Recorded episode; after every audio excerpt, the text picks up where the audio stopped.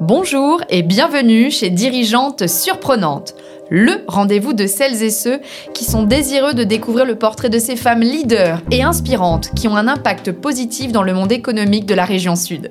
Je m'appelle Flora Desbrosses formatrice en stratégie sociale média et en tant que responsable communication des femmes chefs d'entreprise délégation Nice Côte d'Azur, je serai votre hôte sur ce podcast.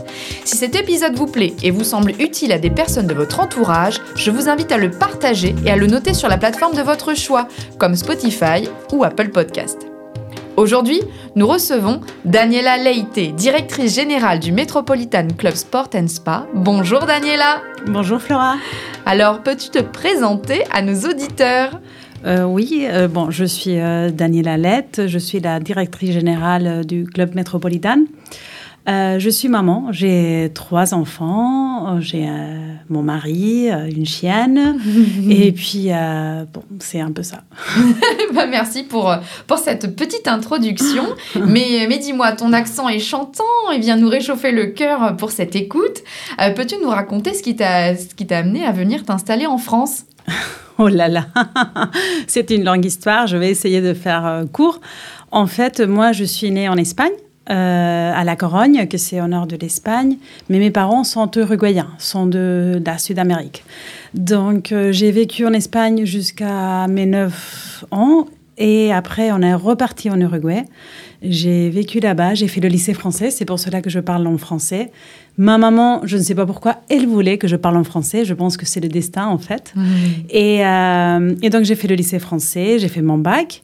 Et un jour, j'ai dit, OK, je veux retourner en Espagne. Mon papa habitait là-bas.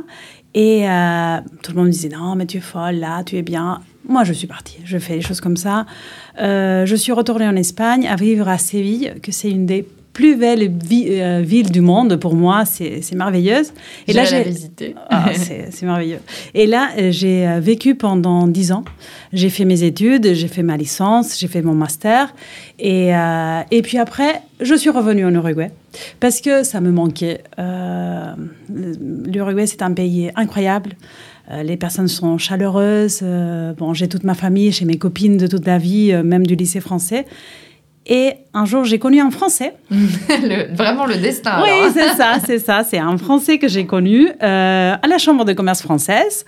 Et puis, euh, moi, j'étais, euh, j'appartenais à la présidence de la Chambre de commerce française et lui, il était le directeur de la Chambre.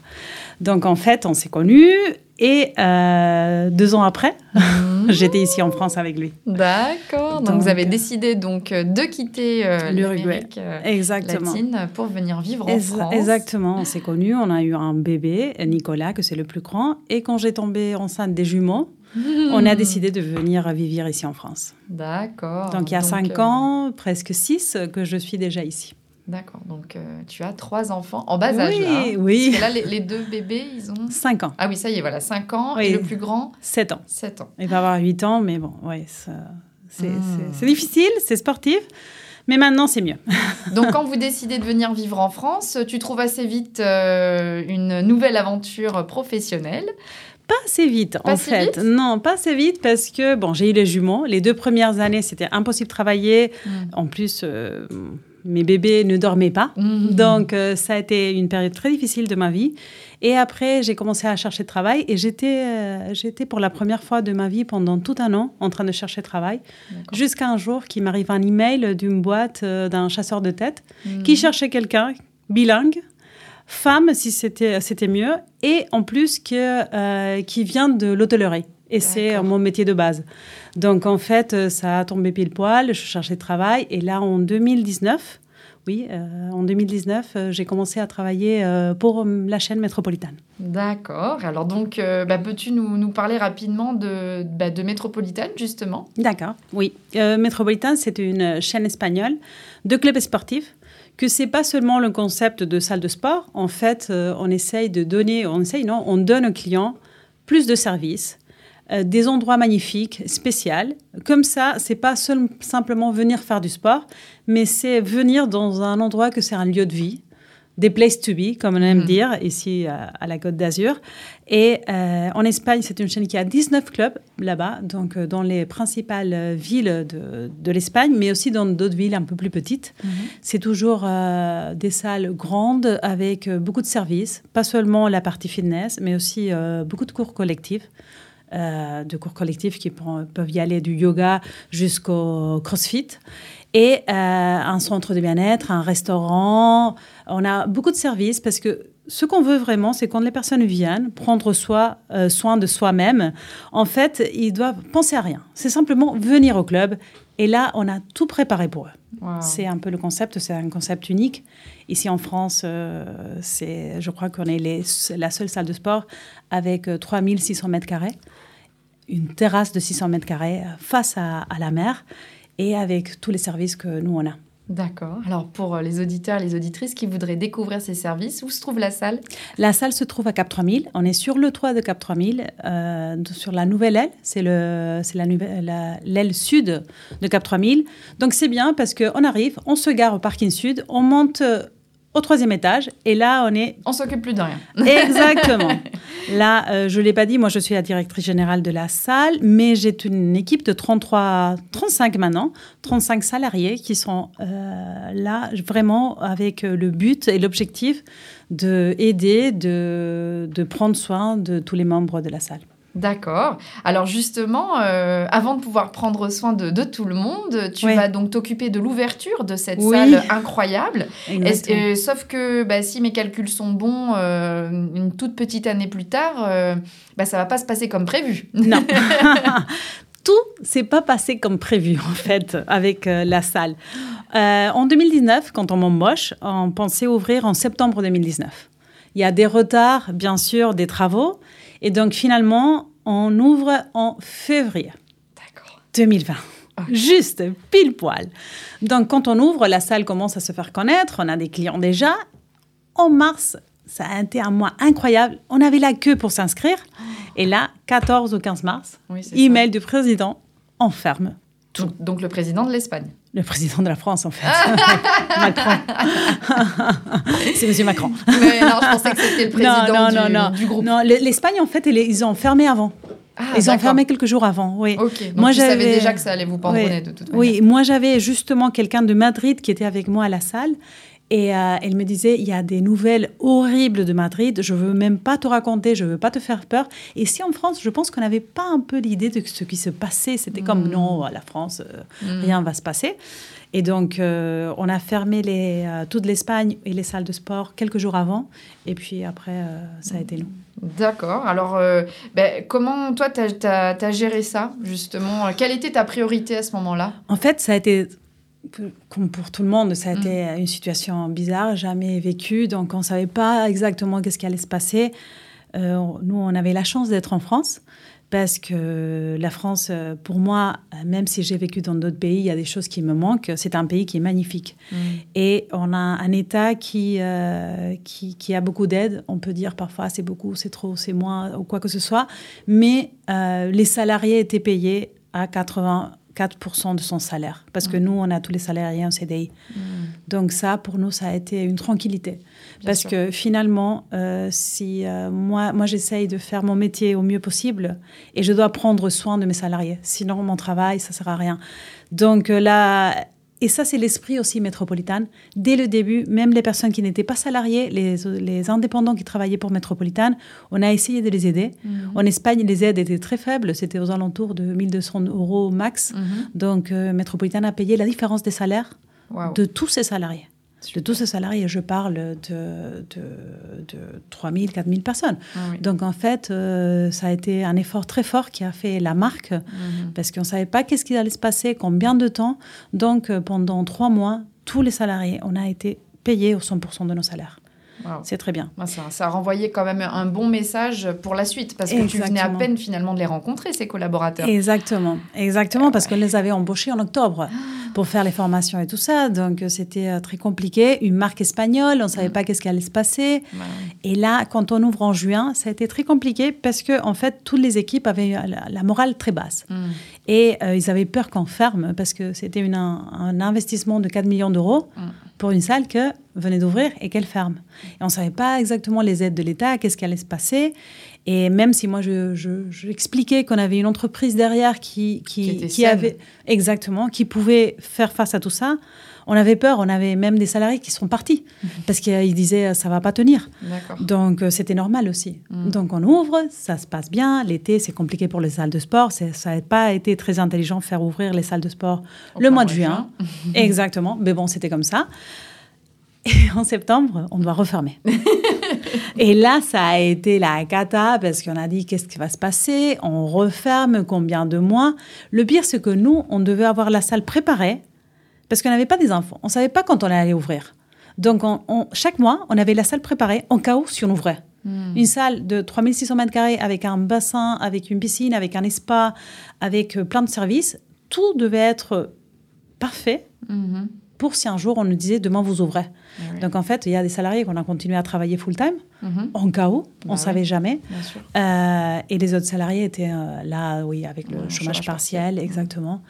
Et euh, finalement, en juin à nouveau 2021, on rouvre la, on re, ou, re, la salle. Donc pour moi, c'était la troisième ouverture. Et heureusement, depuis ce moment, on a continué à être ouvert jusqu'à maintenant et tout se passe très bien. Ah, génial. Voilà une belle histoire et surtout que de défis. C'est tout le temps comme ça.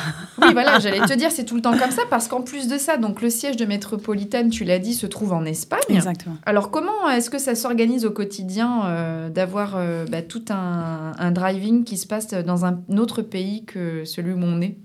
C'est pas évident parce que on a l'idée que comme on est des pays voisins, euh, on a un esprit similaire et on a des idées, on a des façons de travailler euh, similaires. Mhm. Et c'est tout à fait le contraire. D'accord. Qu'est-ce que tu peux nous dire là-dessus? Oui, euh, je crois que l'Espagne et la Sud-Amérique sont plus proches mhm. que l'Espagne et la France. Donc pour moi, ça a été un défi parce que moi, je ne le savais pas. Euh, même si mon conjoint me disait fais attention, il y a beaucoup de choses. La loi ici est très stricte, c'est très différent. Il y a plein de choses. Même un contrat de travail. Mhm. Un contrat de travail en Espagne, c'est une page. D'accord. Ici, c'est dix pages. Un bulletin de salaire, ce sont trois pages. Euh, il y a une partie très administrative très différente. Mhm. Mais aussi, euh, la façon de faire, la façon d'être des personnes est très, très différente. Les clients, ce qu'ils veulent, ce qu'ils attendent de nous, euh, sur la côte d'Azur, sur la France, euh, mais aussi les salariés. Donc, euh, pour moi, c'est tout un challenge chaque jour, expliquer parfois, parfois à l'Espagne que les choses sont différentes ici. Que même si en Espagne c'est bien, que même si là-bas c'est un succès, ici on doit faire les choses différentes. Et c'est une grande partie euh, dans mon jour de travail de, justement être au milieu, de gérer, de, un peu aussi de traduire, d'être mmh. intermédiaire, parce que là-bas, euh, on parle pas forcément le français. Il y a certaines personnes de l'entreprise qui le parlent, mais pas tout le monde. Et, euh, l'anglais, tant en Espagne comme en France, oh, le niveau n'est pas excellent. Donc parfois, il y a des incompréhensions. Donc moi, j'ai une partie de mon travail que c'est être juste au milieu en essayant de comprendre la philosophie espagnole, la philosophie française et d'essayer de trouver les points en commun ou d'expliquer euh, les différences. Alors euh, justement, c'est quoi la dernière euh, problématique en date que tu as dû gérer euh? C'est tous les jours en fait. par exemple, il y a la partie marketing qui est très différente. Euh, là-bas, euh, les photos qu'on utilise parfois sont bien plus sexy, on dirait. Euh, et ici, on n'aime pas les photos comme ça. On n'aime pas les photos avec une fille avec un grand décolleté. Mm. On ne le trouve pas luxe, on ne le mm-hmm. trouve pas chic. Mm-hmm. Et là-bas, peut-être, c'est quelque chose qui donne envie. ça, le maquillage, la, la, façon de s'habiller, ou même parfois, et ça c'est très important, c'est la culture de travail. Là-bas, l'engagement où euh, on ne mesure pas aussitôt les heures de travail, si c'est notre horaire, si c'est pas notre horaire, si c'est si l'entreprise doit nous donner quelque chose, mm. on le fait parce qu'on a envie et parce que la réalité c'est que si en Espagne on perd un travail, on n'a pas forcément à côté un autre. Mm. Et donc ça fait que les personnes est un esprit différent. C'est vraiment je dois prendre soin de mon travail, je dois donner. Le travail doit aussi m'apporter euh, des choses et bien sûr doit respecter euh, mes, droits. mais euh, il y a une, partie de, je me pense que c'est plus latino, plus de sang, plus feu, de dire ok j'y vais jusqu'à la fin, je, je donne tout. et euh, avec un sourire. Et ça, ici, c'est pas si évident. D'accord. J'essaye avec mes équipes Oui. et je peux dire que je suis fière d'eux. parce Ah, que c'est vrai. beau. Mais- J'espère que vous avez entendu. Hein. Ouais, mais euh, c'est pas évident. Donc, euh, quand on embauche une personne, moi, la première chose que je regarde, si elle sourit. C'est, là, c'est basique. Si elle sourit pas, je suis désolée, c'est pas métropolitain. Ouais, Dès l'entretien d'embauche Oui, oui, oui, c'est quelque chose. Moi, pour moi, ce qu'on dit avec l'expression, euh, le visage, on dit plein de choses. Si à la réception, les filles de l'accueil sont sérieuses, ils sont pas avec un sourire. Dans un hôtel, on le comprend, mais pas dans une salle de sport. Bah. Donc moi, je veux ça. C'est vraiment un service 5 étoiles, hôtel. Et les coachs aussi, euh, même s'ils sont beaux et forts, et les filles belles et incroyables, aussi, elles doivent être euh, dynamiques, souriantes. euh, Et engagé. Exactement. Euh, alors là, tu nous as parlé donc justement de, de ces différences culturelles, managériales, mais aussi avec un exemple très concret sur euh, la manière dont on va imaginer des campagnes marketing pour la salle. Oui. Mais euh, est-ce que tu aurais une anecdote à nous raconter précise, peut-être un peu drôle, que tu as vécu euh, dernièrement dans le cadre bah, de la salle justement? On a par exemple eu pendant le confinement, le deuxième confinement, on a, on a eu une grande star de, de la télévision qui est venue euh, faire, euh, faire une pub au club. Donc en fait, un jour, on m'appelle. Je ne sais pas même comment ils ont eu mon téléphone, mais on m'appelle. euh, confinement, moi, pyjama. Donc on me dit, oui, oui, c'est ça, je passais ma journée en pyjama. Et on me dit, vous savez, il y a Monsieur Hamilton qui veut venir au club faire une pub pour Puma.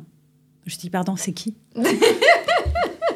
À ce moment-là, c'est Hamilton. En plus, moi, euh, l'anglais, je dis Hamilton. Pour moi, le H, on le dit. C'est comme hello, house. Pour moi, c'est house, hello. Donc, Hamilton.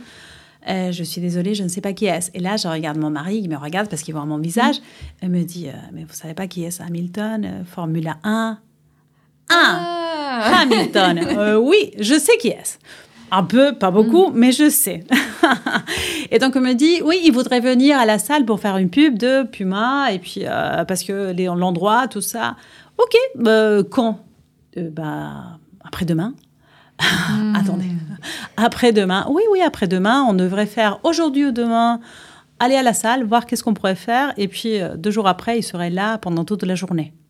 Ok, d'accord. Donc ce jour-là, je vais à la salle avec euh, l'agence de communication qui, m'a appelé et on a tout prévu pour qu'il vienne deux jours après. Euh, il faisait aussi une pub pour euh, les voitures que lui, pour Mercedes. Et donc, en fait, on a fait tout le même jour à Cap 3000. Euh, c'était un peu compliqué parce que c'était quelque chose que personne devait dire. Nous, on n'a rien dit parce que c'était vraiment moi et deux personnes de mon staff le savaient, plus personne. Mais après, on avait, euh, on avait des personnes de, de- de- du centre commercial qui l'ont su, qui venaient à la porte, Eh ben oui. qui voulaient le voir, et on ne pouvait pas, c'était strictement interdit. Nos téléphones devaient être de côté, on ne pouvait pas faire de photos, on ne pouvait pas se rapprocher de lui. Il y avait plein de choses. Lui, euh, il, nous avait, il est venu nous dire coucou, et puis euh, il a parlé deux secondes avec nous. Mm.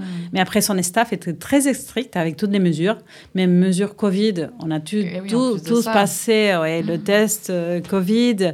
Et puis, il voulait même faire un PCR. Bon, ah, c'était. Ah oui, d'accord. c'est ça. Oui, Mais- donc c'était une anecdote marrante, mais à la fois un peu contraignante, on va dire. Exactement. Mais bon, le plus marrant, c'est qu'il m'a cassé la terrasse. Ah bon? Donc, oui, il Comment était en train de faire un exercice avec, ouais, avec une balle qu'il doit jeter. Moi, j'ai dit non, cette partie de la terrasse, il peut pas. Non, parce que c'est du bois, s'il va le casser. Non, non, non, vous en faites pas. Plaf. Et là, je vois qu'il commence à rigoler. Et quand je me rapproche, je vois un trou sur ma terrasse. je dis, ok, d'accord, je vais faire une photo. C'est le. Bah oui. Là, oui, il faut le faire. même. Hamilton qui l'a fait. Donc, Ouais. euh, lui, il peut le faire. Bah, merci pour cette anecdote. Euh, ouais, moi aussi, je, je m'en souviendrai de celle-là. Mais bon, je, je saurais surtout que quand vous parlez à Daniela avec un mot qui commence par un H, vous êtes sûr qu'elle comprenne bien, il faut le prononcer. Euh, alors justement, bah ça, ça, ça nous donne peut-être quelques indices sur euh, qu'est-ce que tu préfères dans ton métier, qu'est-ce qui te stimule au quotidien? En fait, euh, il y a beaucoup de choses. Il y a une chose que mon patron euh, dit tout le temps, que c'est qu'on doit venir euh, travailler avec un sourire. Et moi, sur ça, je match aussi ce qu'il me disait mon père, c'est que chaque jour, on doit se réveiller, se regarder au miroir et être sûr qu'on a fait au mieux, qu'on peut, selon chaque personne. Et, euh, et, à moi, ça, ça chaque, chaque matin, je me rappelle vraiment, euh, il y a parfois, comme euh, tout le monde, hein, j'ai pas envie d'aller travailler, j'ai envie de rester à la maison, j'ai envie de dormir ou de pas parler à personne. Parce que mes journées sont très mm. communicantes, si on peut dire comme ça. Je parle avec les membres, avec mon staff, avec les fournisseurs. mais c'est aussi ça qui me donne envie de travailler. J'aime bien être à côté des personnes et sentir que d'une façon ou d'une autre, je fais quelque chose pour eux.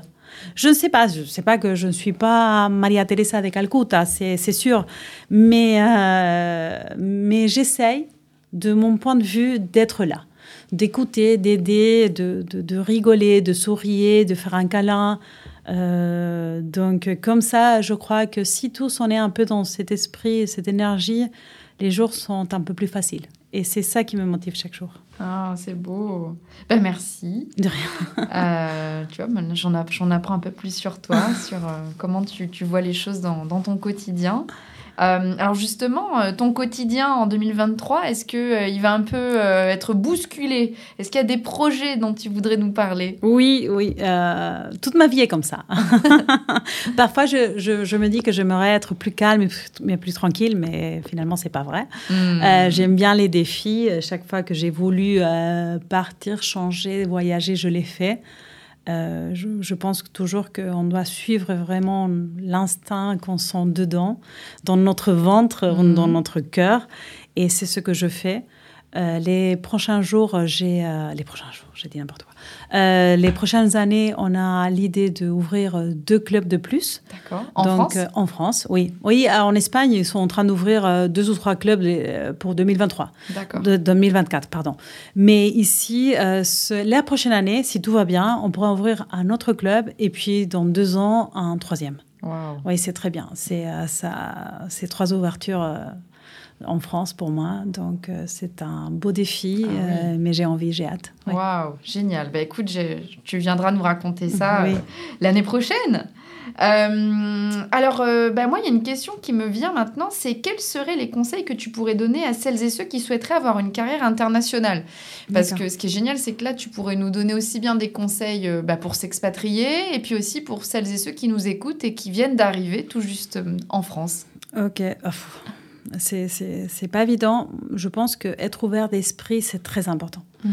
Parce que vraiment, euh, chaque pays, chaque région est différente. Donc, euh, vraiment, on doit penser chaque fois qu'on y va, c'est très important. Écouter, entendre, regarder, observer. Et après, je pourrais même dire se mélanger avec la réalité de chaque pays. Mhm. Euh, ça, c'est très important parce que c'est nous qu'on arrive dans un autre endroit dans une autre culture. Donc c'est à nous de vraiment essayer de la comprendre et pas la juger, que c'est pas facile ça. Et ça c'est très important. Après l'anglais, c'est parler l'anglais et pas parler un petit peu. Mmh. Euh, on a eu un événement, je vais jamais oublier, euh, il y a pas longtemps avec l'FCE. Euh, justement, qui avait une petite fille qui nous demandait, elle voulait être hôtesse de l'air, et s'il avait besoin de parler en anglais. Ça m'a marqué ça, mais l'anglais c'est nécessaire pour pour ah tout.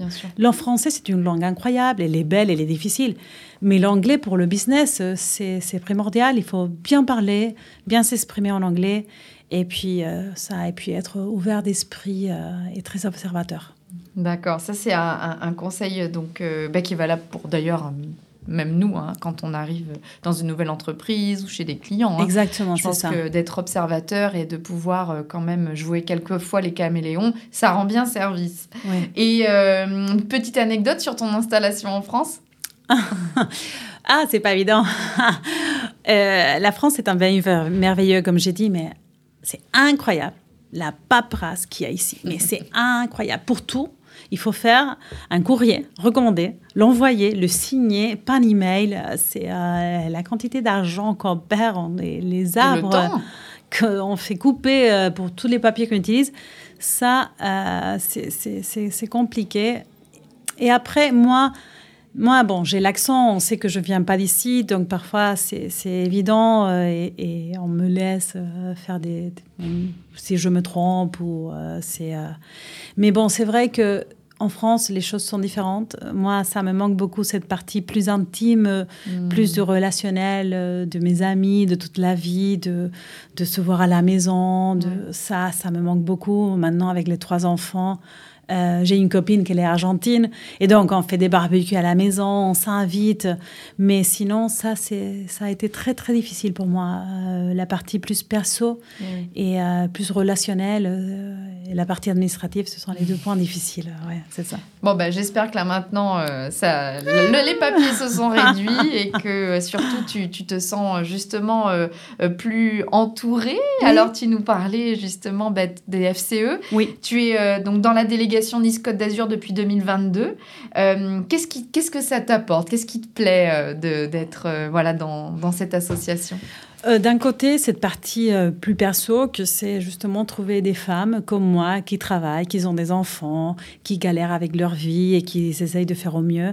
Et donc, c'est bien de, de, de, se trouver entouré de bonnes personnes, de belles personnes qui te regardent aux yeux et que tu sais que c'est vraiment une relation franche.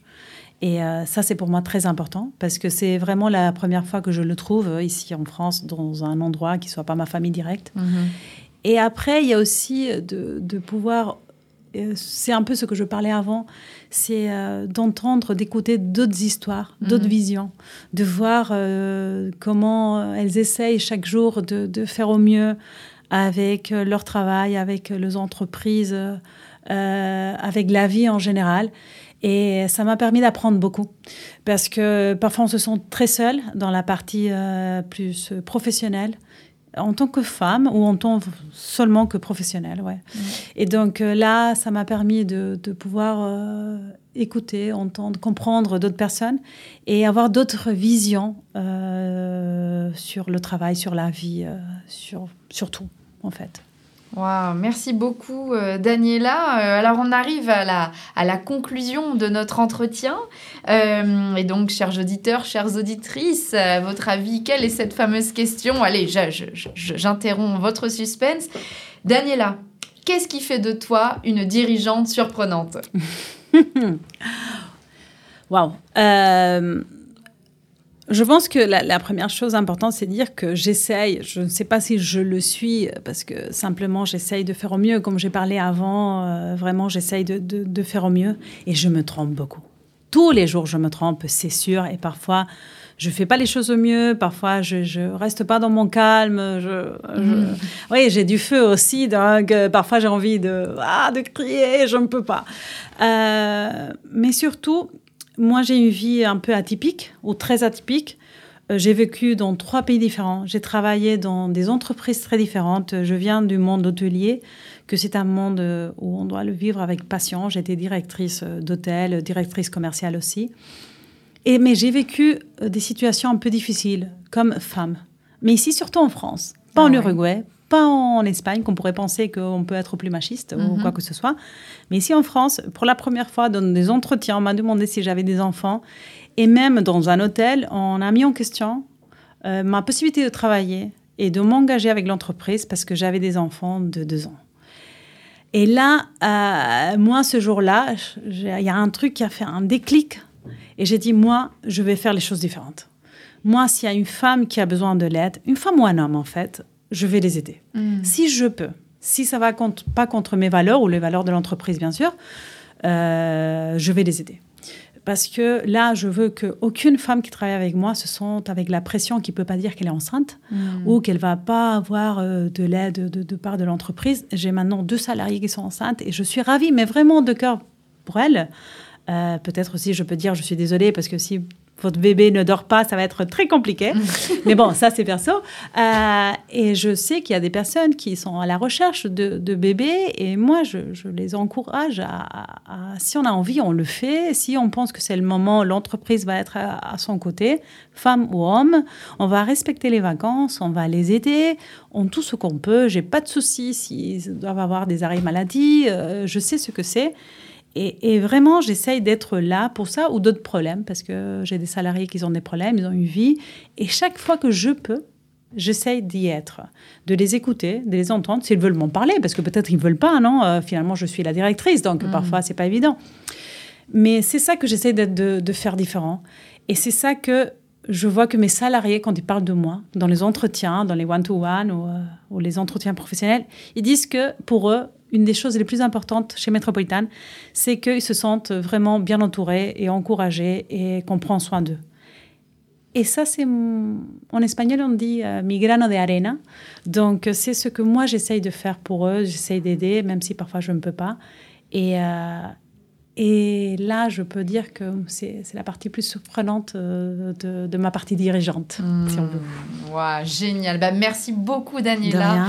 Je pense que tout comme moi, hein, vous avez entendu euh, que Daniela, bien sûr, correspond à la définition hein, de la dirigeante surprenante hein, qu'on peut croiser au fur et à mesure de, de, de nos différents euh, entretiens. Merci beaucoup, Daniela. C'était un pur plaisir pour moi, pour moi et pour, pour Océane aussi qui est à la technique euh, de préparer cet entretien. On vous souhaite euh, à toutes et tous un bon moment dans la continuité de votre journée. Daniela, un petit mot pour la fin? Merci beaucoup, merci beaucoup. Ça a été un plaisir. J'étais un peu nerveuse, je ne savais pas hmm. comment parler face à un micro, mais ça a été au top. Vous m'avez fait sentir très bien. Merci beaucoup. Bon, à très vite pour un nouvel épisode de Dirigeante surprenante.